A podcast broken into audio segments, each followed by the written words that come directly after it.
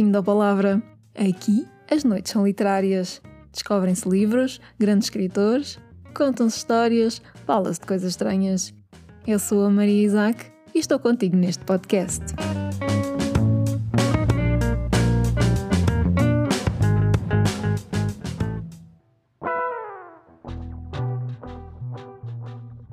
Boa noite. Ouvi dizer que gostas de podcasts. Se a tua resposta é sim, mas ainda prefiro livros, então estás no sítio certo. Neste primeiro episódio, vou dar-te as boas-vindas e mostrar-te os cantos à casa. Bem-vindo, bem-vindo, bem-vindo.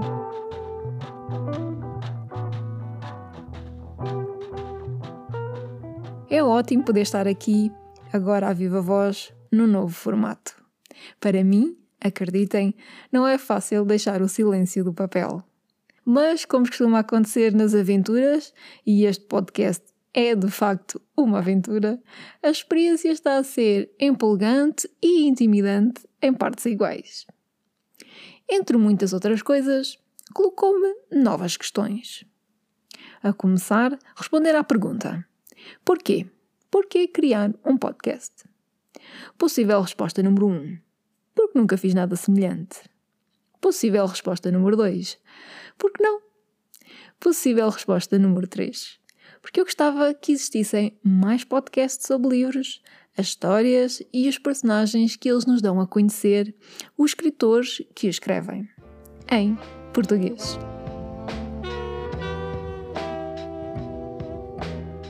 E assim, seguindo o provérbio "Se a mudança que queres ver no mundo, aqui começa o meu pequeno gesto um podcast literário.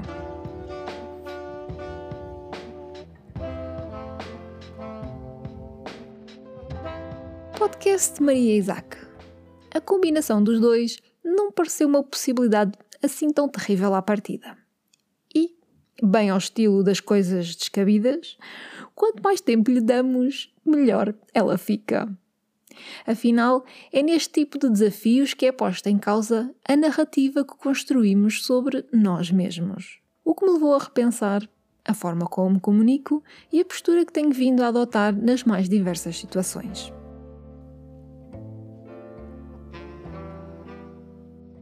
Há muito tempo me assumo como um membro do Clube dos Introvertidos. E digo facilmente, como quem explica, através de um rótulo social, que expõe defeitos e virtudes e, simultaneamente, o justifica. Por isso, é fácil perceber por que escolho este rótulo. Ele é conveniente e valida o meu lugar, sempre em segurança entre os que observam, os que estão atentos aos detalhes, os que vão apreciando a vida dos outros, a fascinante diversidade da vida dos outros que tem sido a minha maior inspiração. Acho que não estou sozinha nisto. Quem é que nunca se sentou numa esplanada, num banco de jardim, ou de testa colada ao vidro da janela lá de casa e se deixa levar pelos rostos que passavam?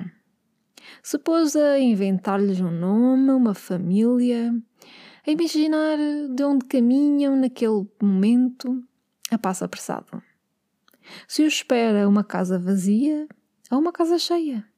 Se são gentis para quem os ama, quando foi a última vez que choraram e porquê? Talvez não faças há muitos anos, porque isto é uma brincadeira de faz de conta, mais coisa de criança do que dos adultos ocupados que somos. Nós crescemos e nesse entretanto o tempo vem ganhando vida própria, não é? Há dias em que até parece que é Ele quem nos utiliza a nós.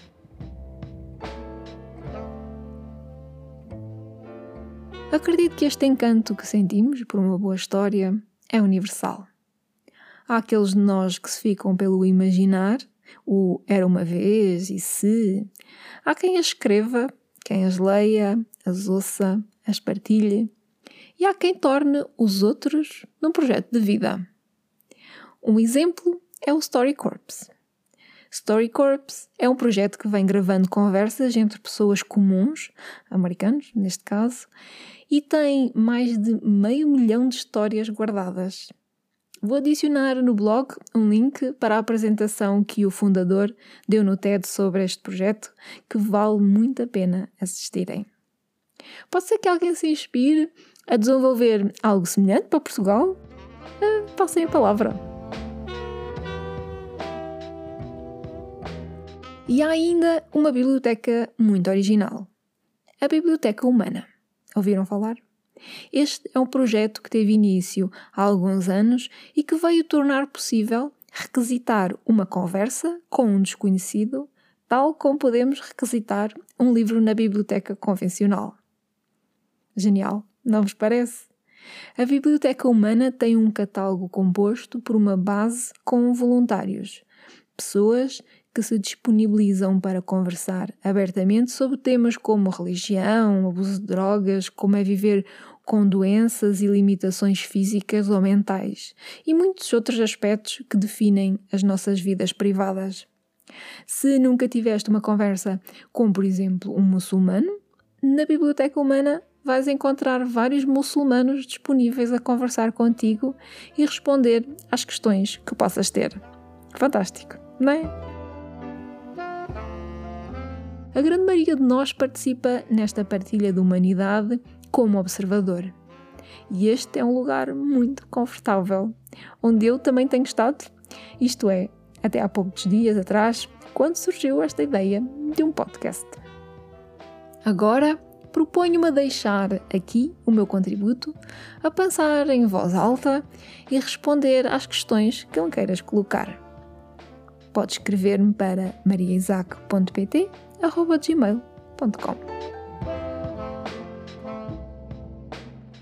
Quando ajeitei aqui o microfone e comecei a gravar, há um par de horas atrás, porque isto de começar leva o seu tempo, vim reformulando os temas que gostava de abordar aqui no podcast, uma vez que há tantas formas de falar sobre livros, escritores, escrita e leitura, Bem, eu estou confiante que nestes próximos episódios que se seguirão vai acabar por se definir naturalmente, episódio a episódio. E como referi, também se aceitam sugestões. Poderás encontrar no blog Palavra Podcast a transcrição dos episódios, links úteis associados com os temas que vou partilhando e, sempre que possível, algumas coisinhas extra. E agora, só para ti, que gostas de prolongar a noite e que não resistes a uma boa história, convido-te a ficar mais um pouco. A seguir, e ainda em jeito de apresentação neste primeiro episódio do podcast, vais poder ouvir o prólogo do meu primeiro livro, Onde Cantam os Grilos. Porque o que é um escritor se não as suas palavras?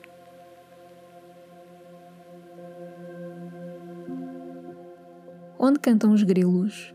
Prólogo.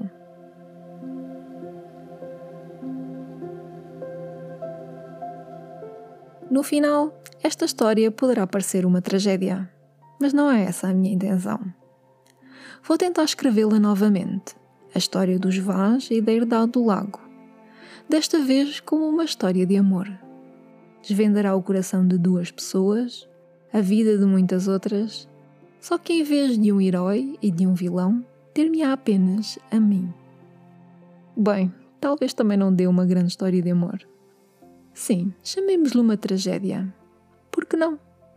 Todos somos protagonistas de uma, todos nós morremos no final. Mas tenho de vos contar este pedaço da história. Se não for para me redimir, que seja pelo menos como uma última tentativa para sossegar uma consciência que se sente em falta. Tenho um cenário verdadeiramente idílico nesta herdade, mesmo num dia chuvoso e lúgubre como o de hoje.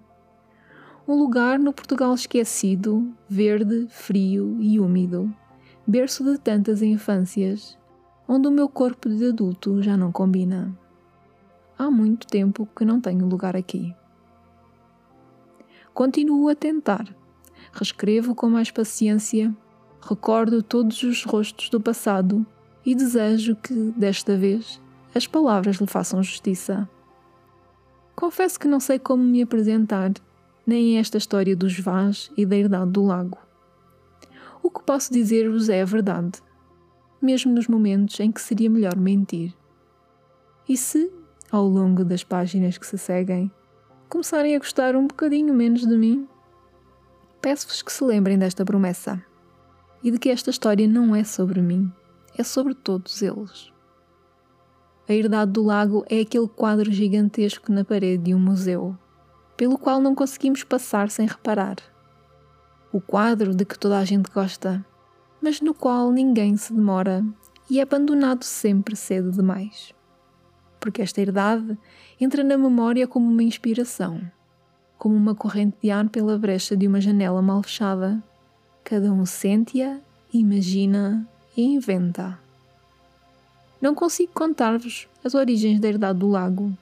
Existem demasiadas versões, sem a certeza de que alguma delas seja a verdadeira. Da pouca consensualidade entre as lendas, dizia-se que a herdade era deslumbrante, gigante, adorada por cada um dos seus donos e que todos eles tinham o apelido Vaz, que sempre assim o fora e sempre assim seria. Ah, e uma maldição. Há sempre uma maldição com um hálito de destino trágico, sem nenhuma moral no final da história. Quanto a este passado, o passado da herdade e das muitas gerações dos Vaz, não vou alongar-me. Dele existem versões suficientes. Vou começar quase pelo fim, quando lá cheguei.